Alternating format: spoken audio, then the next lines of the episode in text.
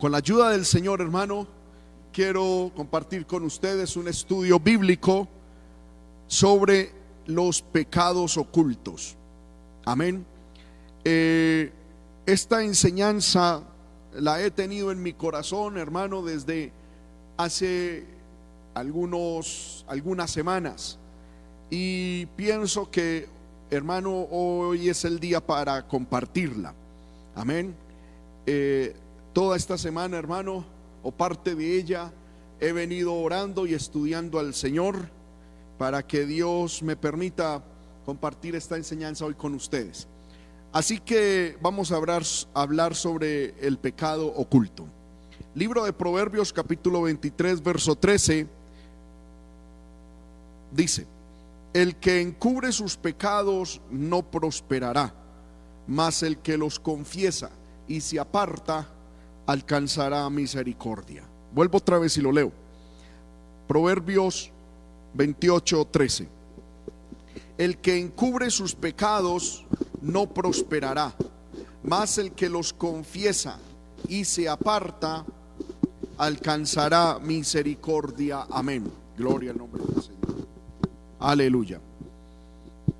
El pecado oculto.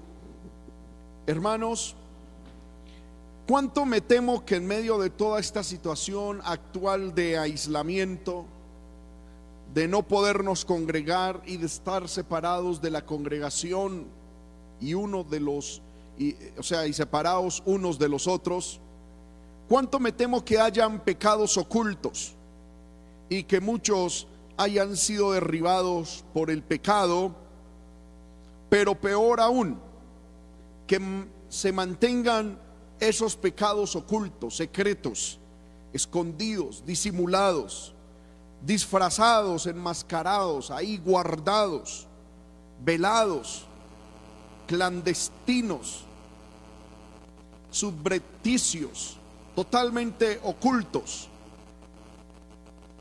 Hermano, y que de esta manera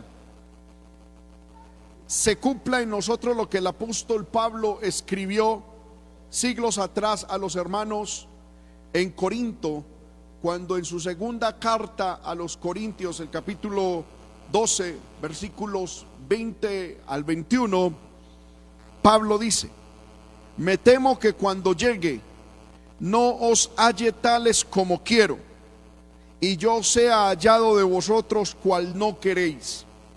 Que haya entre vosotros contiendas, envidias, iras, divisiones, maledicencias, murmuraciones, soberbias, desórdenes. Que cuando vuelva me humille Dios entre vosotros y quizá tenga que llorar por muchos de los que antes han pecado y no se han arrepentido de la inmundicia y fornicación y lascivia que han cometido. Hermanos, hay en mi corazón ese profundo temor, pero también sé que ese temor está en el corazón de muchos siervos de Dios, de que cuando todo esto termine, nosotros como pastores, no hallemos a la iglesia tal como queremos. Y que por esa razón la iglesia también nos halla a nosotros no como quieren, porque al volvernos a encontrar sea hallado en medio de las congregaciones pecado y entonces nuestro corazón como pastores estará dolido y frente a ese pecado nosotros vamos a tener que reaccionar. Amén. ¿Cómo? Pues con, hermano, con disciplina, con procesos de restauración. Y entonces la iglesia, en vez de hallarnos a nosotros los pastores de una manera, pues nos van a hallar de otra. Y eso es lo mismo que dice el apóstol Pablo, que a causa de esos pecados ocultos, pues hermano, Satanás también gane ventaja en la congregación. ¿Qué es el pecado oculto? Primero quiero definir lo que es pecado a la luz de la palabra. En el libro de Romanos capítulo 14 verso 23 dice que todo lo que no proviene de fe es pecado. Por lo tanto, la incredulidad y todo lo que no proviene de fe es pecado. En el libro de Santiago capítulo 4 verso 17 dice que saber hacer lo bueno y no hacerlo es pecado. Es lo que se llama el pecado de omisión. Amén. Saber hacer lo bueno y no hacerlo. En primera de Juan 3:4 se nos dice que el pecado es infringir la ley de Dios. Amén. Es hacer algo que Dios dice que no se hace, que no se debe de hacer y se hace. Y también en primera de Juan 5:17 se nos dice que toda injusticia es pecado. Entonces, ya definiendo lo que es pecado, es incredulidad, toda omisión, toda infracción y toda injusticia, procedamos a definir lo que es oculto, pecado oculto. La palabra oculto viene de la palabra hebrea casá, que significa mantener escondido, mantener reservado, no responder con afirmación. O sea, reservar la información de otras personas, aunque pueda ser conocido y entendido por uno mismo. Es, hermano, ocultar, es tener un secreto, es disfrazar. Amén. Ahora, podemos decir entonces que pecado oculto es el esfuerzo aplicado por mantener escondido y reservado un pecado, de mantenerlo escondido bajo la cubierta de una aparente santidad y normalidad cristiana. Vuelvo y repito, ¿qué es el pecado oculto? Es el esfuerzo aplicado por mantener escondido y reservado un pecado bajo la cubierta de una aparente santidad y normalidad cristiana. El ejemplo más inmediato que tenemos de esto es Adán y Eva. Génesis capítulo 3 versículo 8 dice, y oyeron la voz de Jehová Dios que se paseaba en el huerto al aire del día, y el hombre y su mujer se escondieron de la presencia de Jehová Dios entre los árboles del huerto. Y Génesis 3:10 dice que cuando Dios llamó a Adán, Adán le respondió, oí tu voz en el huerto y tuve miedo porque estaba desnudo y me escondí. Adán se escondió de Dios cuando pecó. Y no solamente se escondió él, lo que quería era, aleluya, mantener escondido y reservado su pecado, su transgresión. Pero no solamente quería mantenerlo escondido y reservado, él se quiso camuflar. En el capítulo 3, verso 7 de Génesis, se nos dice que inmediatamente Adán y Eva pecaron, ellos cosieron delantales de hojas de higuera. Amén. Y dice la Biblia que luego procedieron a esconderse entre los árboles. Amén. Uno para qué, hermanos, se cubre de hojas y luego se mete entre los árboles. ¿Verdad? Eso es el primer intento de camuflaje. Amén. Querían pasar desapercibidos, querían que Dios no notara, aleluya, no los notara. Querían eh, camuflarse en medio de la otra creación de Dios pretendían que Dios no los viera. Uno se pone a mirar, hermano, eso es una estrategia. Los soldados cuando están en las batallas, amén, y muchos están entre la, la espesa vegetación, ellos también ponen sobre sí, sobre su cuerpo, plantas Amén. Que los mimetizan, que los disfrazan, que los camuflan entre la vegetación.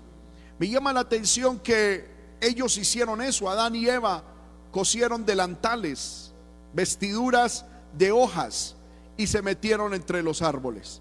Es como intentando camuflarse delante del Señor. Ahora, me llama la atención, hermano, lo que hicieron Adán y Eva. Dice la Biblia en el versículo 10, Adán dijo, oí tu voz en el huerto, tuve miedo porque estaba desnudo y me escondí. Cuatro aspectos, hermano, encuentro en esto que dijo Adán. Primero, él oyó la voz de Dios. Él había pecado, Adán había pecado. Había oído la voz de Dios. Y en vez de arrepentirse, tuvo miedo. Y e inmediatamente reconoció su estado. Estaba desnudo. ¿Y qué hizo? En vez de humillarse delante del Señor, se escondió. Amén. Hoy el Señor hermano nos va a hablar. Y hoy nosotros vamos a oír la voz de Dios. Hoy vamos a oír la voz desde el cielo que también nos pregunta, ¿dónde estás tú? ¿Qué has hecho? Amén. Nosotros podemos hacer dos cosas. Cambiar el canal, la transmisión, apagar el dispositivo por el cual estamos escuchando esta predicación buscar otra en la cual te hablen de prosperidad, en la cual te hablen de amor y simplemente decir, eso no es para mí. O segundo, como lo vamos a ver más adelante, tener la actitud correcta frente a un pecado oculto. Ahora, hermano, hay varios tipos de pecados ocultos. Amén. Los he dividido en dos categorías grandes. La el primer tipo de pecado oculto es el pecado oculto individual. Es el que yo cometo o el que una persona comete. Estos pecados ocultos individuales pueden ser pecados por haber hecho lo que no se debía hacer. Eso es decir, infracción de la ley se hizo algo que no se debía hacer. Segundo, hay pecados ocultos por no haber hecho lo que sí se debía hacer, porque igual hacer lo que yo sé que debo de hacer y no hacerlo es pecado. Entonces, hay pecados ocultos por yo hacer cosas que no debía haber hecho. Pero también hay pecado oculto cuando hacemos o cuando no hacemos lo que sí debimos haber hecho. Amén. Pongo un ejemplo. Un pecado oculto por haber hecho lo que no se debía hacer, por ejemplo, eh, robar. La Biblia dice no robarás. Cuando yo robo, hago lo que no debía hacer. Eso es un pecado. Ahora, si yo pongo esfuerzo para que nadie sepa eso, eso es un pecado oculto. Ahora, otro pecado es que es que ahí, hermano, es donde Satanás muchas veces nos engaña. Otro pecado es no hacer lo que sí debemos hacer. Por ejemplo, orar. La Biblia dice que debemos orar. Si nosotros no oramos, caemos en un pecado. Porque la Biblia dice que debemos orar. Ahora, si yo a, aplico esfuerzo para que todo mundo piense que estoy normal espiritualmente, que estoy bien espiritualmente, cuando yo sé que no estoy orando, a ese pecado de falta de oración le estoy sumando otro pecado que es encubrir ese pecado. Pero también hay pecados ocultos por ignorancia. Cuando se hace algo que no sabía que no se debía hacer o que no hago lo que sí debería hacer, pero que no sé que debería haber hecho. No obstante, hermano, el desconocimiento de la ley de Dios no nos exime. Gloria al Señor. En el libro de Romanos, aleluya, el capítulo 2, gloria al poderoso nombre del Señor. Versículo 1 dice, eres inexcusable, oh hombre, quien quiera que seas tú. No hay excusa, no hay forma de eludir el castigo del Señor por la ignorancia. Pero de esa manera también pueden haber pecados. Pecados que nosotros, pecados ocultos, que nosotros no sabemos que son pecado. Y pueden haber ese tipo de pecados en nosotros. También hay pecado oculto. Amén. Gloria al Señor. Eh, con conocimiento, es decir, sabiendo que hemos pecado y que lo tenemos oculto. También, hermano, hay pecado oculto cuando pretendemos ocultarlo a Dios. Hay gente que pretende ocultar algún pecado a Dios, sabiendo que Dios todo lo sabe. Pero también es pecado oculto cuando ocultamos el pecado a nuestro prójimo. Amén. Muy bien, esos son los pecados ocultos a nivel individual. Pero algo, hermano, que a mí me sorprendió en el estudio de la palabra y que yo sé que cuando lo exponga usted va a decir, pues claro, eso es obvio, pero de pronto no lo tenemos en cuenta, es que también hay pecados ocultos colectivos. En el libro de Levítico capítulo 4, versículo 13, libro de Levítico capítulo 4, versículo 13, mira lo que dice la palabra. Si toda la congregación de Israel hubiere errado y el hierro estuviere oculto a los ojos del pueblo y hubieran hecho algo contra alguno de los mandamientos de Jehová en cosas que no se han de hacer y fueren culpables. Me llama la atención esto, dice, si toda la congregación de Israel hubiere errado y el hierro estuviera oculto a los ojos del pueblo. Pueden haber pecados ocultos colectivos. Amén. Que a nivel colectivo, como familia, como iglesia y aún como sociedad, hicimos cosas que no debimos haber hecho. Y se hace un esfuerzo por tapar, esconder, ocultar o justificar ese pecado. Son pecados colectivos que también incluyen el no hacer lo que se debe de hacer. Voy a poner un ejemplo. Y esto, hermano, el Señor trataba muy fuerte con mi vida. Por ejemplo, evangelizar es un mandamiento de Dios. La Biblia dice ir y predicar el evangelio a toda criatura. Tenemos la orden de evangelizar. Si como iglesia no lo hacemos, todos sabemos que estamos fallando a Dios, pero sin embargo eso se pasa por debajo de cuerda y se mantiene ahí. Nadie alza la voz, nadie dice estamos pecando. No, todo el mundo es calladito. Sabiendo que todos sabemos lo que debemos hacer, que tenemos que predicar. Pero de manera colectiva ese pecado queda ahí, como en el aire. ¿Verdad? Nadie reacciona, nadie dice estamos pecando. No, eso es un pecado oculto. Todo mundo, todo mundo, perdóneme la expresión, como que se hace el bobo frente a ese mandamiento. Todo mundo como que le da la espalda y dice, bueno, si nadie lo hace yo tampoco. Amén. Y eso es un pecado colectivo, oculto. La Biblia dice, si toda la congregación de Israel hubiera errado, y el hierro estuviera oculto a los ojos del pueblo. Hay pecados que como iglesia cometemos que quedan ocultos, que quedan ahí, que nadie los juzga. ¿Por qué? Porque es un pecado colectivo, es un pecado de todos. Entonces nadie se atreve a juzgarlo, nadie se atreve a levantar la voz.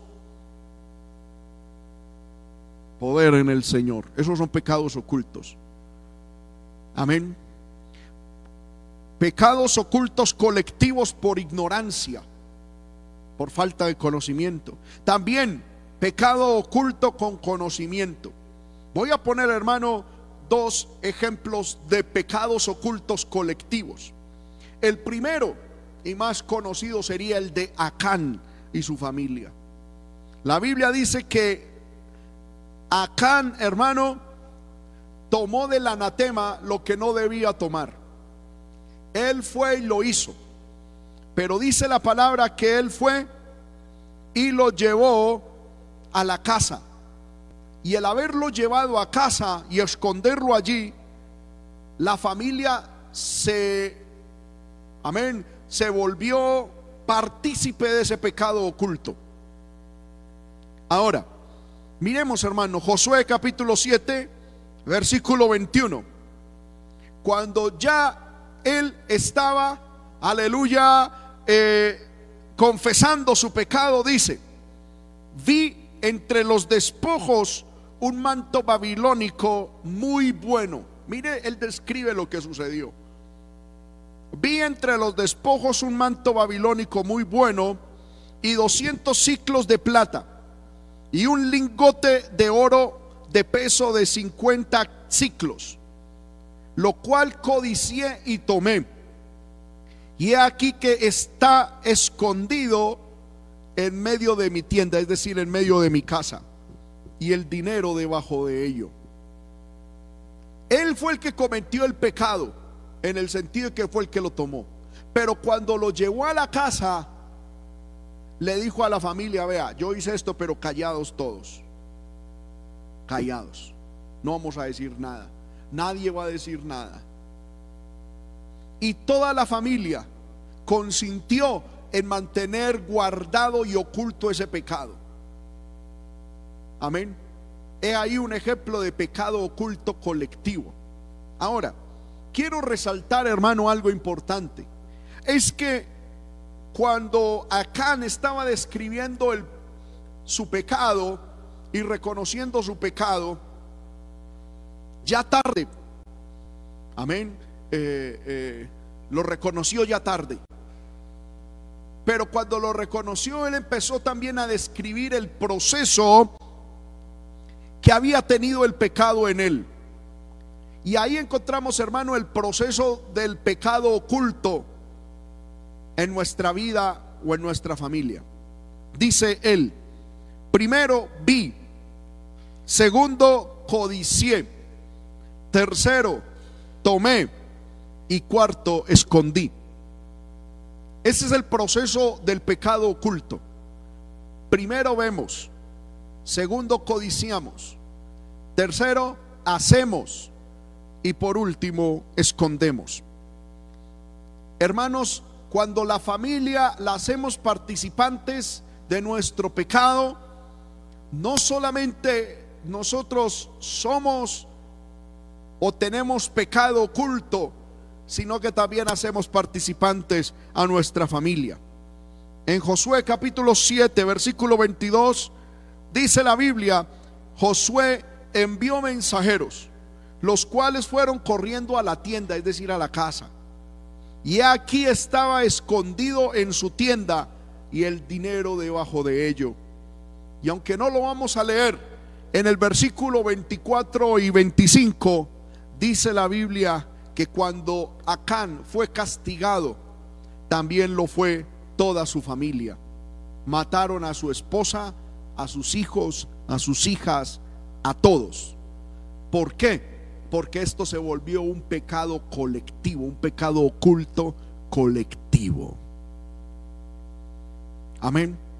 Otro ejemplo de pecado colectivo es Ananías y Zafira. Yo pienso que la mayoría de nosotros ya conocemos, hermano, ese caso. en Hechos capítulo 5, cuando este, este mismo proceso de Acán se dio en Ananías y Zafira. Ellos vieron, codiciaron, hicieron y encubrieron. Pero el Espíritu de Dios los mató. Amén.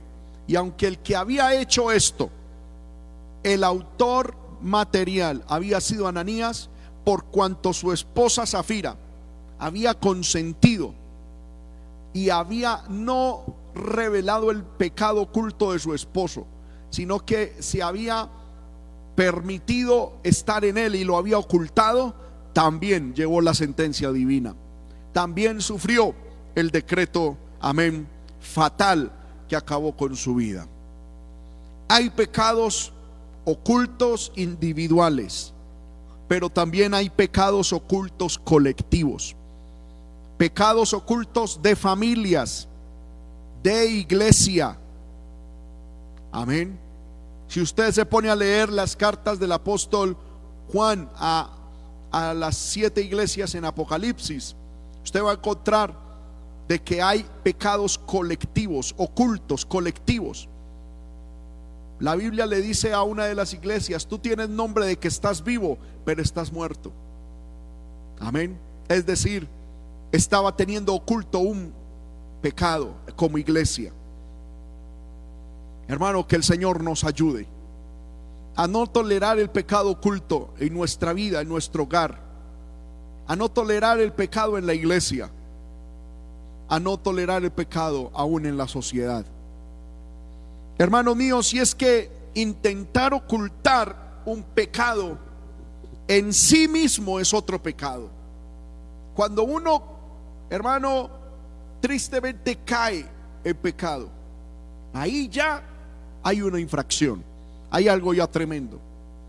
Pero ocultar ese pecado, y digo intentar ocultar porque es que realmente no se puede hacer, como lo vamos a ver ahorita.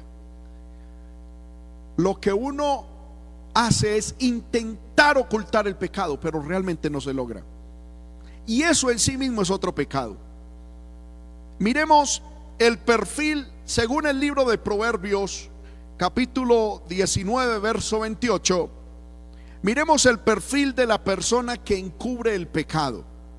Dice la última parte del texto, la boca de los impíos encubrirá la iniquidad. ¿Quién es el que encubre el pecado? El impío, no el santo, no la persona espiritual, no la persona sabia, no la persona inteligente, es el impío, la persona que no tiene temor de Dios, es la persona que no conoce a Dios.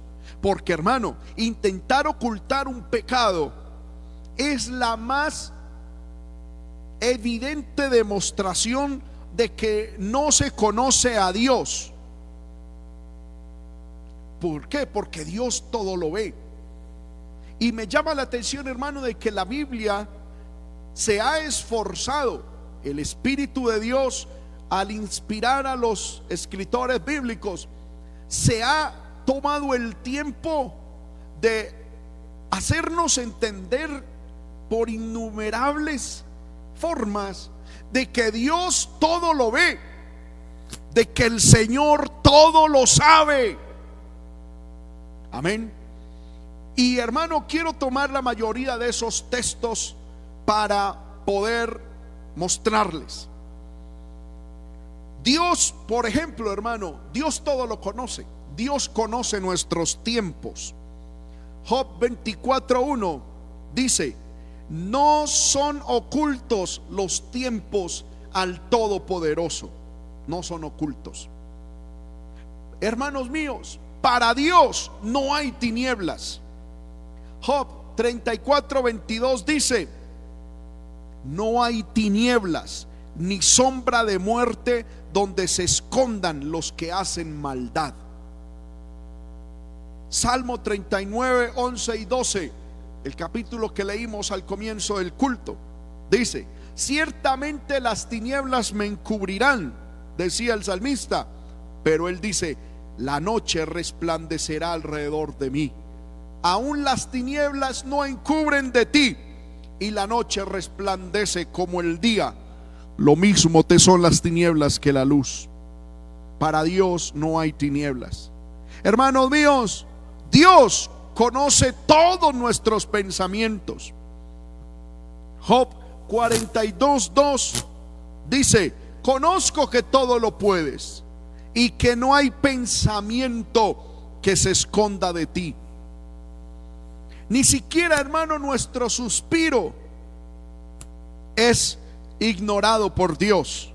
Salmo 38.9 dice, la última parte, mi suspiro no te es oculto. Hermanos, Dios conoce nuestro corazón. Salmo 44, 21 dice, él, él conoce los secretos del corazón. Salmo 69, 5 nos dice que nuestros pecados no le son ocultos a Dios. Y, eh, y Proverbios 15, 13 dice que los ojos de Jehová están en todo lugar, mirando a los buenos y a los malos. Jeremías 16, 17 dice el Señor por medio del profeta, mis ojos están sobre todos sus caminos, los cuales no se me ocultaron, ni su maldad se esconde de la presencia de mis ojos. No hay maldad ni camino que se esconda a los ojos del Señor. Jeremías 23, 24. Se ocultará alguno, dice Jehová, en escondrijos que yo no lo vea? ¿No lleno yo, dice Jehová, el cielo y la tierra? Nadie se puede esconder, nadie se puede ocultar, por profundo que sea un escondrijo, para hacer pecado allá Dios lo ve. Daniel capítulo 2, versículo 22 dice que Dios revela lo profundo y lo escondido conoce lo que está en tinieblas y con él mora la luz. Amós capítulo 9 verso 3. Si se escondieren, dice Dios por medio del profeta, si se escondieren en la cumbre del Carmelo, allí los buscaré y los tomaré. Y aunque se escondieren delante de mis ojos en lo profundo del mar, allí mandaré a la serpiente y los morderá. Jesús mismo lo afirmó. Mateo 10:26. Nada hay encubierto que no haya de ser manifestado, ni oculto que no haya de saberse. Marcos 4:22. Porque no hay nada oculto que no haya de ser manifestado ni escondido, que no haya de ser conocido y de salir a la luz. Lucas 12:2. Porque nada hay encubierto que no haya de descubrirse, ni oculto que no haya de saberse. Hermanos, es imposible ocultar algo ante la presencia de Dios. Es imposible. Sin embargo, eh, hay personas, hermanos, que lo hacen. Hay personas, hermanos, que ocultan su pecado y pretenden, porque no lo hacen, no, no lo logran, pretenden ocultar su pecado delante de Dios. Cuando Dios todo lo sabe, en 15 versículos les demostré, y hay muchísimos más, que Dios todo lo sabe. No hay nada que se pueda esconder delante de su presencia. Ahora, hermanos, entonces, ¿por qué hay gente que oculta su pecado o pretende ocultar su pecado? Yo encuentro a la luz de la palabra de Dios dos razones por las cuales las personas o los seres humanos pretendemos ocultar nuestro pecado delante de Dios. El primer motivo por el cual se pretende ocultar nuestro pecado es por miedo a lo que opinen los demás. En el libro de Job, capítulo 31, versículos 33 al 34, dice la palabra, hermano, estamos en un estudio bíblico y la invitación es a que leamos la Biblia, a que leamos mucha palabra, mucha Biblia. Estoy hablando de los motivos que el ser humano tiene para ocultar su pecado. El primero es por miedo a lo que opinen los demás. Y he, invitado a que leamos libro de Job, capítulo 31, versículos 33 al 34. Dice, si encubrí como hombre mis transgresiones, escondiendo en mi seno mi iniquidad, porque tuve temor de la gran multitud y el menosprecio de las familias me atemorizó y callé y no salí de mi puerta. Aquí se nos dice, hermano, que el motivo por el cual este hombre encubrió sus transgresiones y escondió en su seno su iniquidad fue porque tuvo temor de la gran multitud y porque tuvo temor del menosprecio de las familias. Es decir, el qué dirán, qué van a qué va a pensar la gente de mí, qué va a pensar la iglesia de mí, qué va a pensar mi familia de mí, si se dan cuenta de que cometí tal pecado. Ese es un motivo hermano, que lleva a las personas a pretender ocultar su pecado. Amén. El miedo al que dirán. Y otra razón, la cual encuentro más espantosa, es que el ser humano tiende a ocultar su pecado porque quiere seguir practicándolo. Porque le gusta ese pecado y por lo tanto quiere seguirlo practicando y seguir manteniendo su imagen en la sociedad. En el libro de Job, capítulo 20, versículo 12, dice, si el mal se endulzó en su boca, mire, el mal se endulzó en su boca y lo ocultaba debajo de su lengua. ¿Sí lo ve? Hay personas, hermano, que le han encontrado placer y delicia al pecado.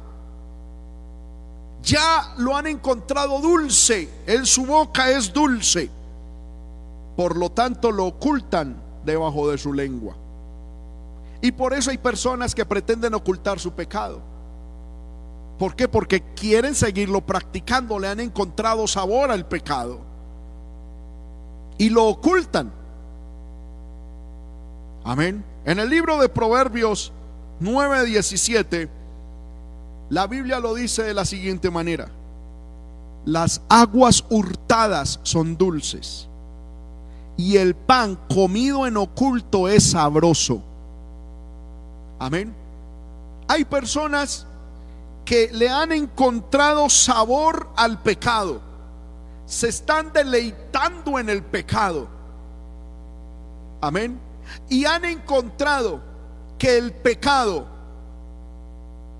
escondido, hacerlo ocultamente produce más, dicen ellos, adrenalina, más emoción, más, es más sabroso. Por eso algunos, hermanos, ocultan su pecado. Bendito sea el nombre del Señor. Pero hermano, nada hay oculto a la presencia del Señor. Ahora, encontré, hermano, en la Biblia seis pecados. Ahora, todo pecado, el ser humano puede pretender ocultarlo. Pero la Biblia habla de seis pecados que generalmente el hombre, el ser humano, oculta y encubre. Amén. Y vamos a estudiarlos a la luz de la palabra del Señor. Dice, el primero de los pecados que la Biblia dice el ser humano oculta es la idolatría. Y hay una maldición para el que practica la idolatría de manera oculta. Deuteronomio capítulo 7, versículo 15, dice la palabra del Señor de la siguiente manera. Maldito el hombre que hiciere escultura o imagen de fundición, abominación a Jehová, obra de mano de artífice, y la pusiere en oculto. Y todo el pueblo responderá y dirá amén. La Biblia dice que hay una maldición para aquel que tenga esculturas, imágenes de fundición, cosas que son abominación a Jehová, mano de obra de mano de artífice y la tuviese en oculto. Ese pecado oculto trae maldición de parte del Señor. Ahora, alguien dirá, hermano, gracias a Dios yo no tengo ídolos. Pero vamos a mirar un tipo de idolatría que sí puede haber en nuestro corazón. En el libro de Colosenses, capítulo 3, versículo 5, la, en la última frase de este capítulo dice avaricia, que es idolatría. Hay una especie de idolatría que puede haber en nuestro corazón y es la avaricia. Amén. Cuando los seres humanos, hermanos míos, incurren en la avaricia, aleluya, esto, hermano, es porque están siguiendo sus deseos en lugar de los deseos de Dios. Y en esencia, están rindiendo culto a sí mismos lo cual es idolatría. Amén. La avaricia es una especie de idolatría que el pueblo del Señor muchas veces comete y mantiene esa, ese pecado oculto. La avaricia también se traduce como codicia. Amén. Y su significado literal es tener más. Es el deseo insaciable de poseer más y más a cualquier precio. Amén. Es ese, ese deseo por obtener más y más y más y más. Aleluya. Y eso es idolatría. Y la persona que tenga ese deseo que quiera tener más y más y más y más. Cae en idolatría. Aleluya. Y si mantiene ese pecado de idolatría manifestado a través de la avaricia, lo mantiene en oculto, es un pecado oculto que atrae la maldición de Dios. Por eso en Primera de Tesalonicenses, capítulo 2, verso 5, Pablo dice, porque nunca usamos palabras lisonjeras, como sabéis, dice, ni encubrimos avaricia. Dios es testigo. El apóstol Pablo no encubrió la avaricia. Amén. Hermanos, es normal en el ser humano querer avanzar. Pero querer tener y almacenar por almacenar, tener por tener, simplemente por tener, por amor al dinero. Es un pecado oculto que está trayendo maldición al pueblo de Dios. Otro tipo de pecado, hermano, oculto que se manifiesta recurrentemente en el pueblo de Dios es herir al prójimo. En el libro de Deuteronomio 27, 24, dice, maldito el que hiriere a su prójimo ocultamente. Y dirá todo el pueblo, amén. No podemos herir a nuestro prójimo ocultamente. No podemos hacerle daño a nuestro prójimo ocultamente. ¿Cómo le hacemos daño? Con el chisme, la murmuración, la acusación. También, hermano, estafándolo. Amén. Hiriéndolo psicológicamente, espiritualmente, físicamente o económicamente. Hay gente que dice, hermano, qué bendición. Le vendí a mi hermano este artículo. A mí me valió tres pesos y lo vendí en quince. Qué bendición. Te quiero decir que has cometido un pecado y ese pecado es un pecado oculto. Ahí no hay bendición, ahí hay maldición. Porque el robo y la mentira, hermanos míos, es un pecado oculto que muchas veces se comete que Dios castiga. Ejemplo de eso lo tenemos con Giesi. La Biblia nos habla de que este hombre, siervo de Eliseo, un día, hermano, tomó lo que no debía haber tomado. En Segunda de Reyes 5:24 dice, "Y así que llegó a un lugar secreto, él lo tomó de mano de ellos y lo guardó en la casa. Luego mandó a los hombres que se fuesen. Quiero contar la historia rápidamente. Había un hombre llamado Naamán, general del ejército asirio. Este hombre tenía lepra. Y un día fue a Eliseo pidiéndole que lo sanara. Y cuando él salió de Asiria rumbo a Israel, donde vivía el profeta Eliseo, pues Naamán, siendo un general del ejército, un hombre rico, hermano, se proveyó de recursos, de oro, plata, vestidos, riquezas, para bendecir al profeta cuando lo sanara. La Biblia dice, para resumir la historia, que a través del poder de Dios, este hombre Naamán fue sanado.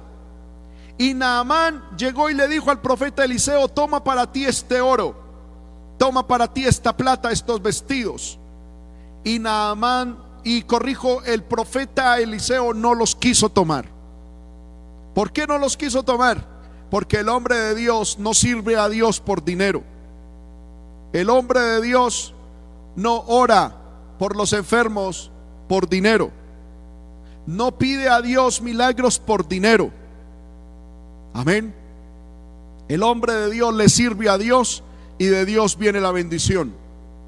Pero Giesi, que era el servidor de Eliseo, cuando vio que el profeta había rechazado todas estas riquezas, dijo, yo no puedo perder esto, no puedo perder esta oportunidad.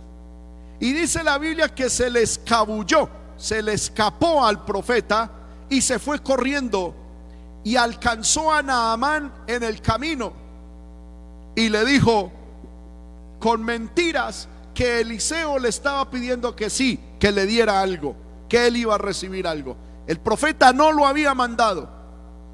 Era la codicia de este hombre el que le había hecho hacer tal cosa. Y Naamán pues gozoso, con generosidad, le dijo, tome, y este hombre Giesi lo tomó, dice la Biblia, aleluya, llegó a un lugar secreto, lo escondió, lo guardó en la casa y luego despidió a los hombres. Amén. Y yo creo que Giesi dijo, es que el mundo es de los vivos. El mundo es de los astutos. El mundo es de aquellos que tenemos visión. Oh, aleluya. ¿Qué dijo Giesi? Ya tengo mi, mi, mi, vejez asegurada. ya tengo mi pensión, aleluya.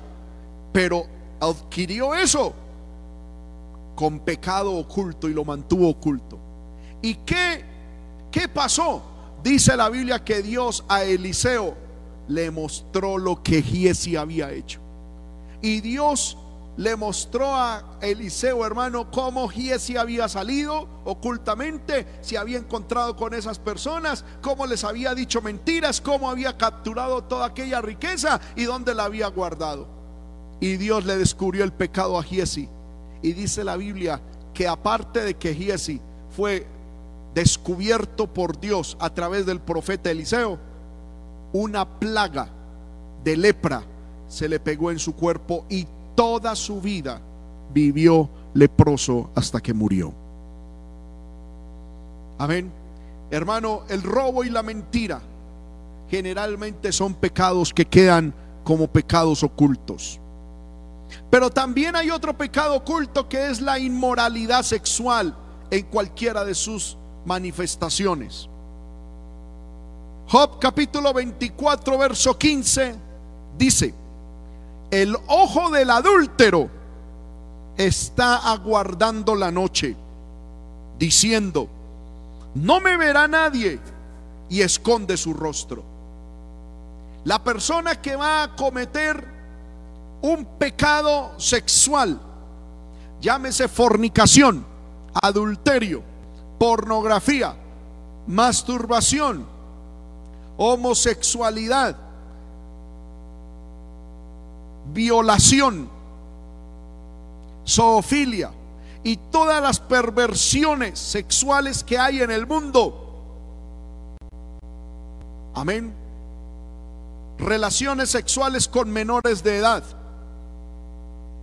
Todas, todos esos pecados inmorales la persona lo hace en lo oculto. Busca lugares y momentos solitarios, ocultos, porque debe mantener su pecado oculto. Pero lo tremendo es que aunque se cubra de tinieblas, allá Dios lo está viendo. Allá el Señor está observando. Malaquías capítulo 2, verso 16. Jehová Dios de Israel ha dicho que él aborrece el repudio. Dice, y al que cubre de iniquidad su vestido. Guardaos, guardaos pues en vuestro espíritu y no seáis desleales. La Biblia dice que Dios aborrece el repudio, aborrece la inmoralidad sexual y que Él también aborrece al que cubre sus vestidos al que cubre de iniquidad sus vestidos y que cubre con sus vestidos también su iniquidad. Y luego se presenta delante del altar de Dios diciendo, nada pasó. Y Dios dice, guardaos pues en vuestro espíritu y no seáis desleales. Hermanos míos, me temo de que en medio de esta situación muchos hayan caído en la trampa de la inmoralidad sexual y que le estén añadiendo a ese pecado el pecado de ocultarlo, el pecado de pretender pensar de que Dios no ha visto, de que Dios no ha oído. Otro pecado, hermano, que generalmente se oculta, está descrito en el libro de, de Job, capítulo 31, verso 17.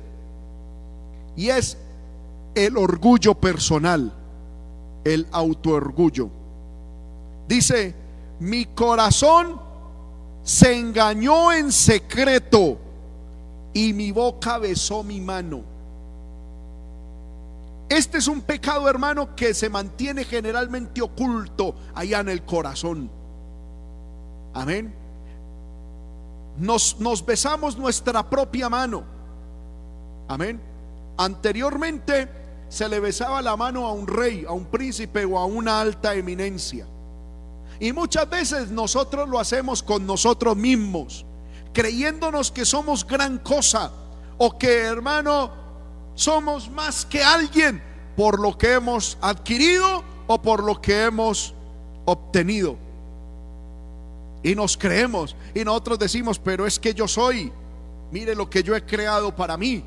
Y nos besamos nosotros nuestra propia mano y permitimos que nuestro corazón se engañe con orgullo. Y ese, y ese pecado queda oculto allá adentro de nosotros. Poder en la sangre de Cristo. Amén. El orgullo personal es un pecado que generalmente queda oculto, es un pecado oculto en el alma, queda oculto en el corazón. De pronto nadie lo sabe, no se lo decimos a nadie, hermano. Es que, amén, entre otras cosas, hermano, no, no, se va a decir a nadie. Usted mire, coja a una persona orgullosa y pregúntele si es orgulloso, él va a decir que no. Porque a la vista de todo mundo, uno, a la vista de uno mismo, uno es inocente, dice la escritura. Uno es sabio en su propia opinión. Pero hermano, examinémonos hoy a la luz de la palabra.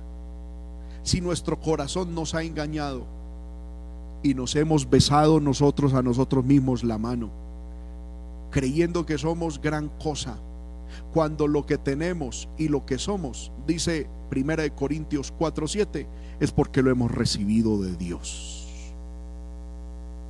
El orgullo y el auto, autoorgullo es un pecado que queda oculto allá en el alma, en el corazón. Y otro pecado, hermano, que generalmente queda oculto es el odio.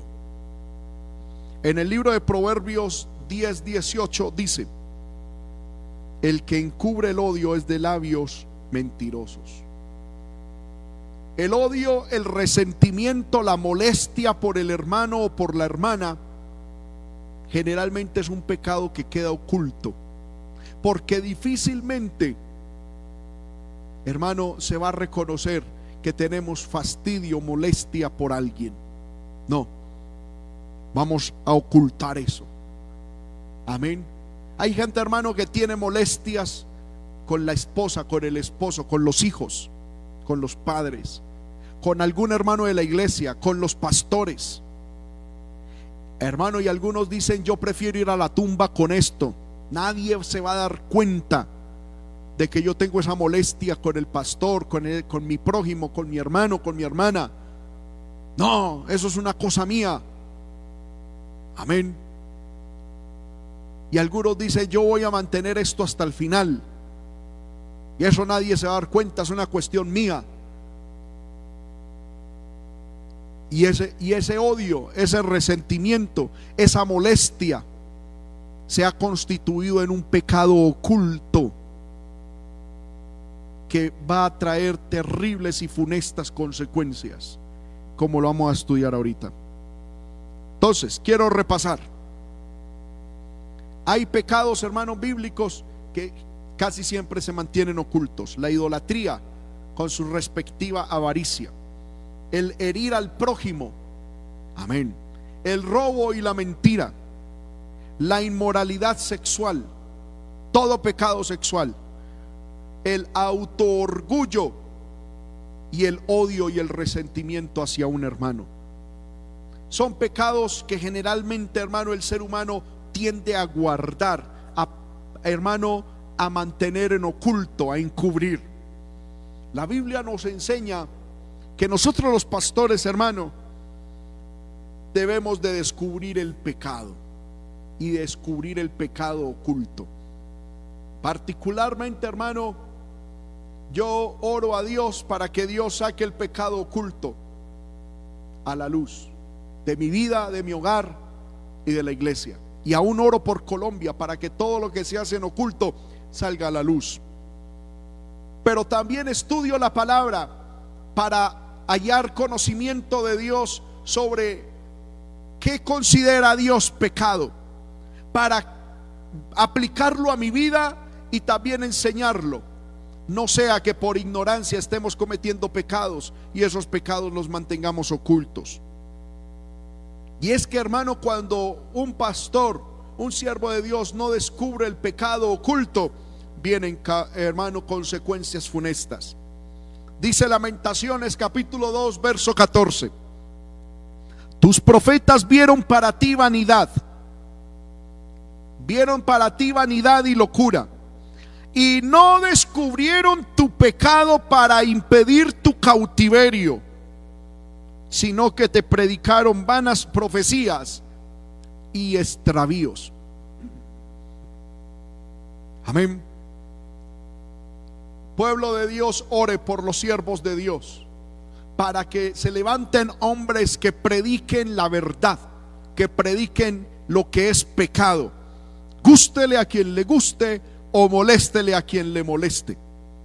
Porque cuando los profetas predican vanas profecías y extravíos, cuando los profetas tienen visiones de vanidad, de locura y de solo prosperidad, y no se meten con el pecado del pueblo y no descubren el pecado del pueblo, ni le enseñan al pueblo que cierta conducta es pecado, esos pastores, esos siervos de Dios, no están impidiendo el cautiverio, antes están poniendo en bandeja de plata al servicio de Satanás al pueblo.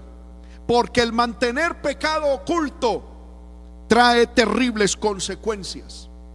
Quiero, hermanos, que leamos en el libro de Job, capítulo 20. Lo leímos ahorita, pero quiero leer el contexto.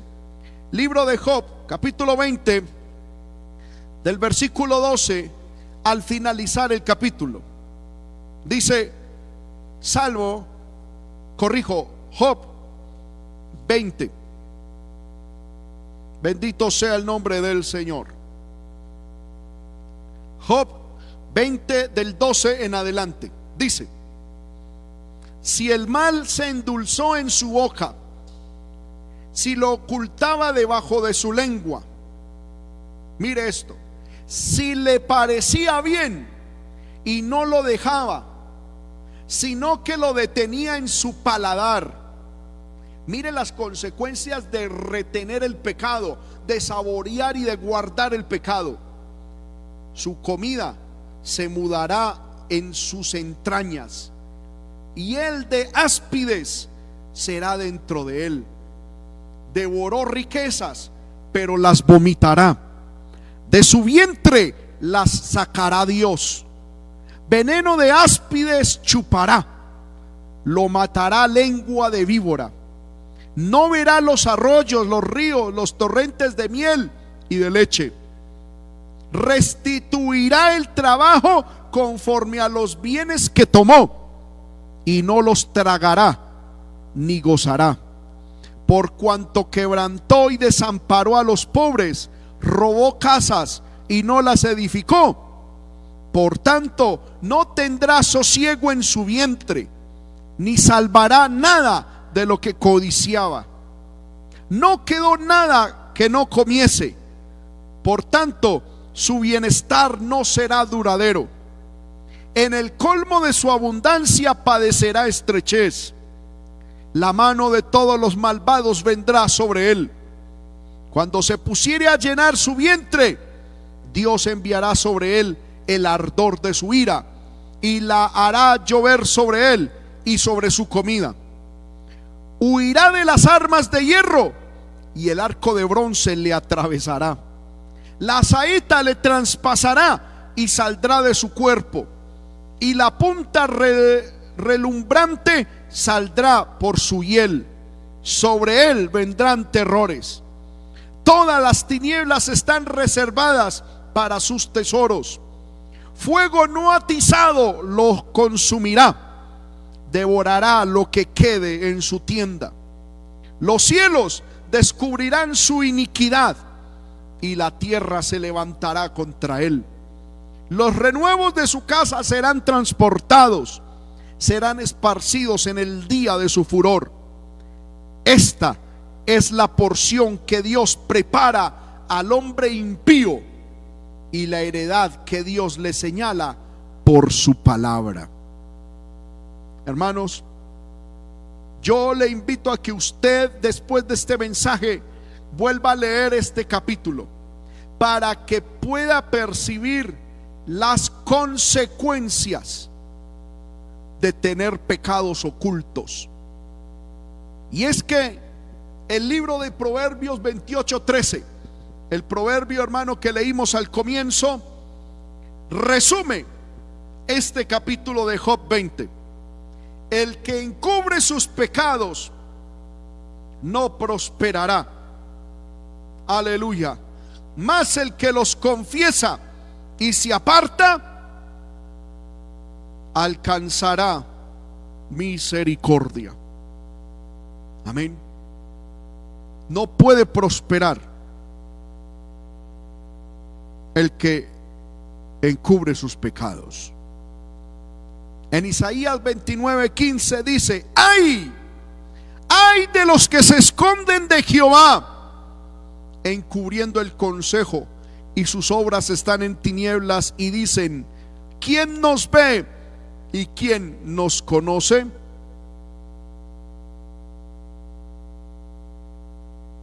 Amén. Bendito sea el nombre del Señor. Hermanos, debemos entender de que Dios ya conoce el pecado y que pronto lo sacará a la luz. En segunda de Samuel 12, 12, le dice Dios, tú lo hiciste en secreto, mas yo haré esto delante de todo Israel y a pleno sol. En Isaías 3:17, por tanto, el Señor raerá la cabeza de las hijas de Sión y Jehová descubrirá sus vergüenzas. Romanos 2:16. Dios juzgará por Jesucristo los secretos de los hombres conforme a mi evangelio. Primera de Corintios 4:5.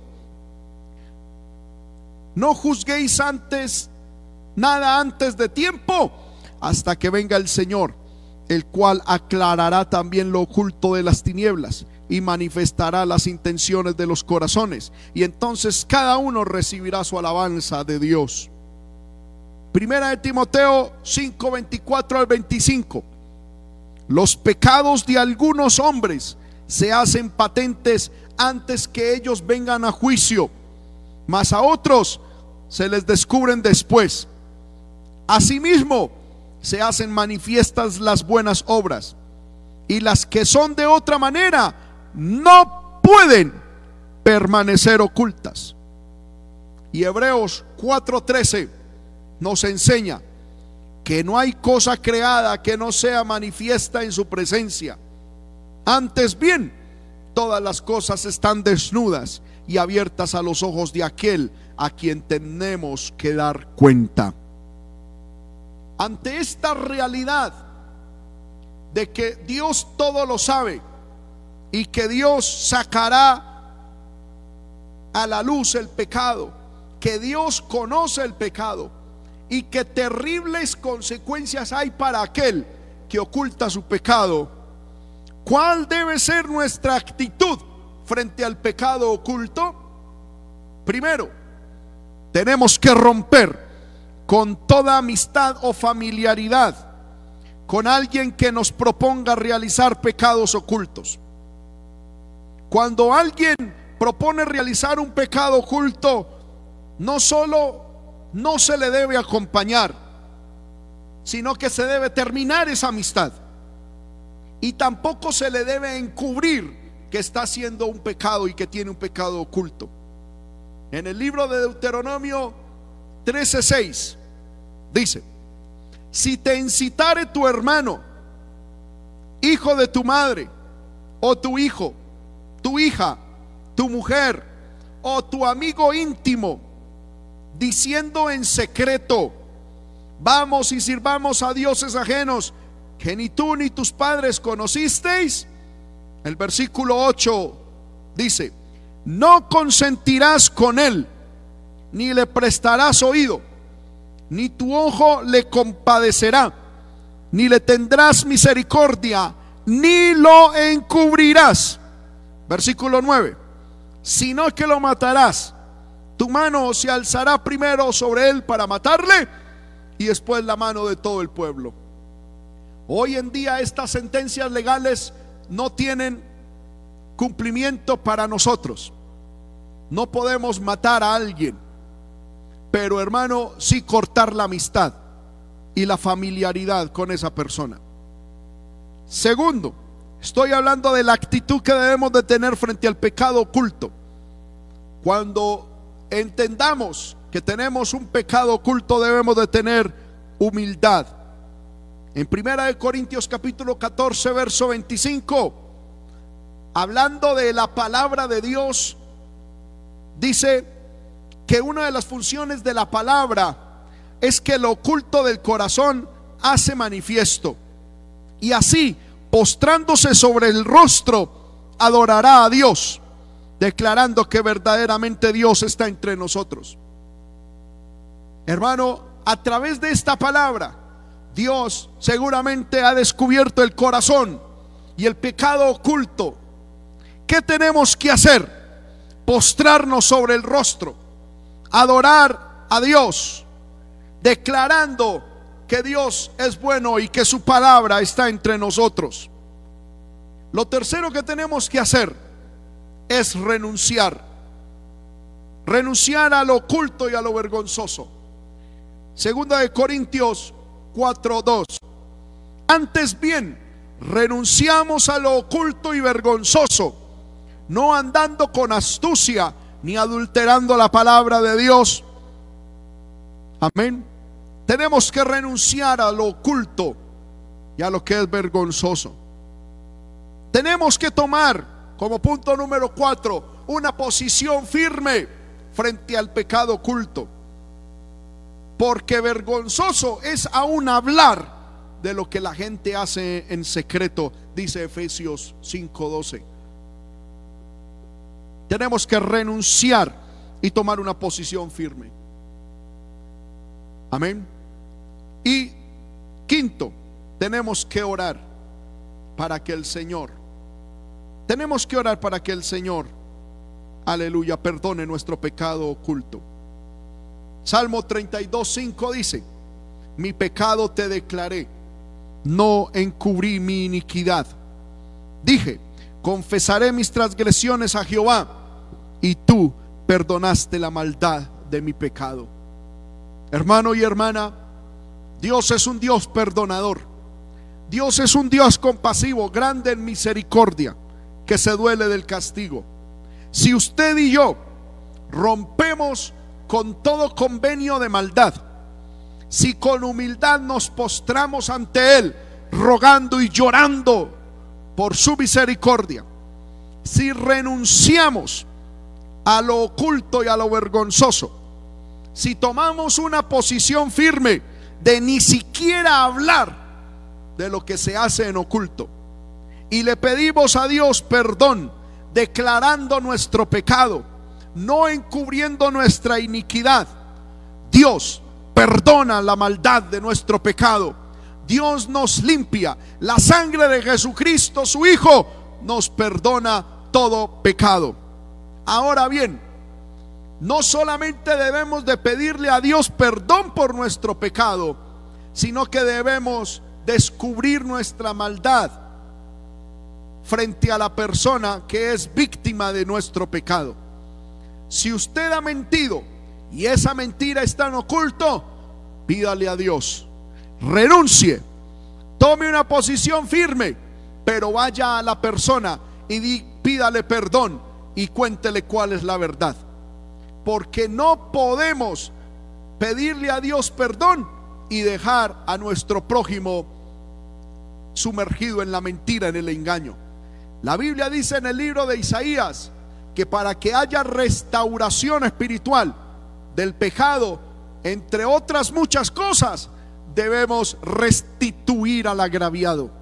Debemos, aleluya, pedir perdón y declarar nuestra iniquidad contra aquel con el que hemos fallado.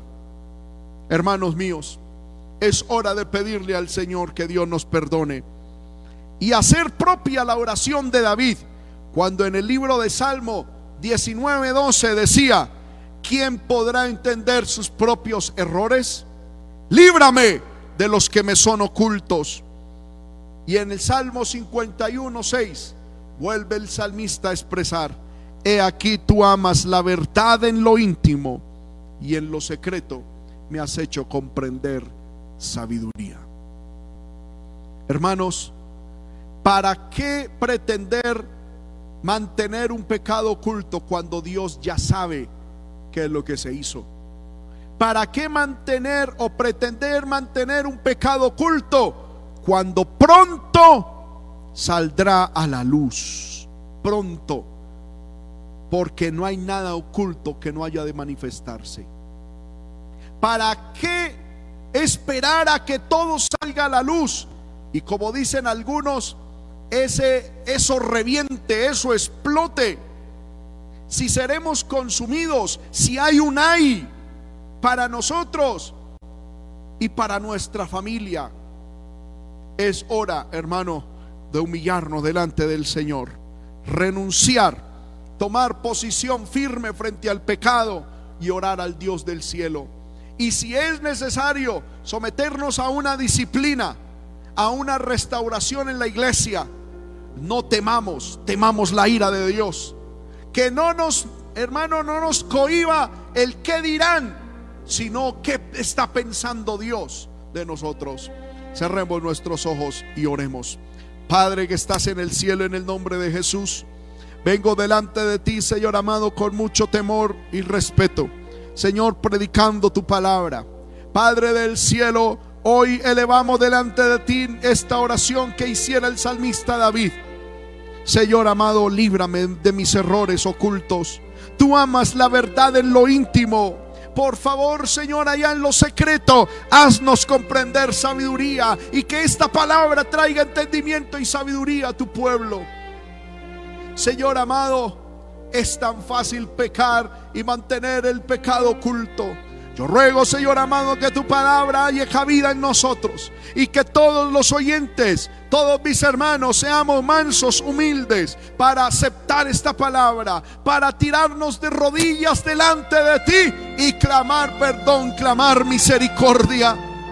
Señor amado, que como el salvista podamos declarar nuestro pecado, que no encubramos nuestra iniquidad. Señor, que confesemos nuestras transgresiones para que podamos hallar perdón, para que podamos hallar el oportuno socorro, para que podamos hallar, Señor, la misericordia que nuestra alma necesita.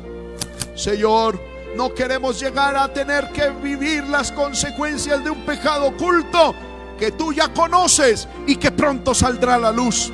Más bien nos humillamos, nos arrepentimos delante de ti, Señor. Manifestamos y declaramos nuestro pecado.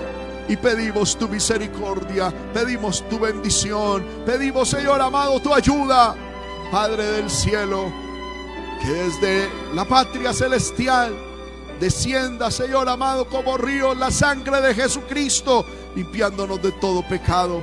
Ayúdanos, Señor amado, a restituir al agraviado. Señor amado, que podamos no solamente entrar a tu presencia pidiendo perdón, sino que también vayamos al prójimo a quien hemos defraudado, Señor amado, para restaurarle. Ayuda a tu pueblo, ayuda a mis hermanos, Señor, a tomar esta palabra con humildad a tomar, Señor, y a tener este estudio, Señor, presente en nuestra mente, en nuestro corazón para que ningún pecado, Dios poderoso, se albergue en nuestro corazón.